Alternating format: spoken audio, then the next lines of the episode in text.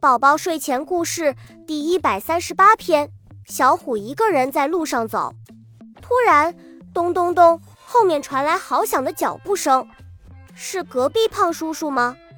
小虎回过头去看，啊，不是胖叔叔，是一头超级大恐龙。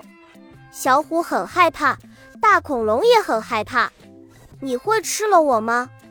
小虎说：“不会。”好了，小虎想，这是一头吃素的恐龙。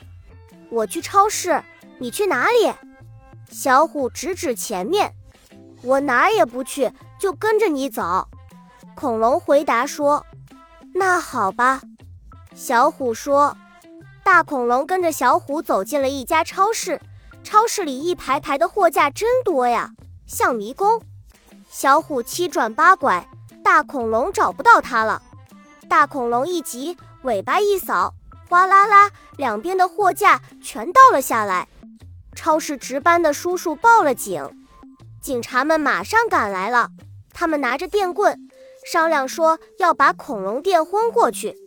恐龙不是故意的，小虎说。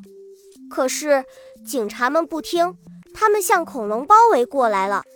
恐龙，快逃！小虎叫道：“他跳到恐龙背上，恐龙逃出超市，一阵风似的跑出了城。好险啊！”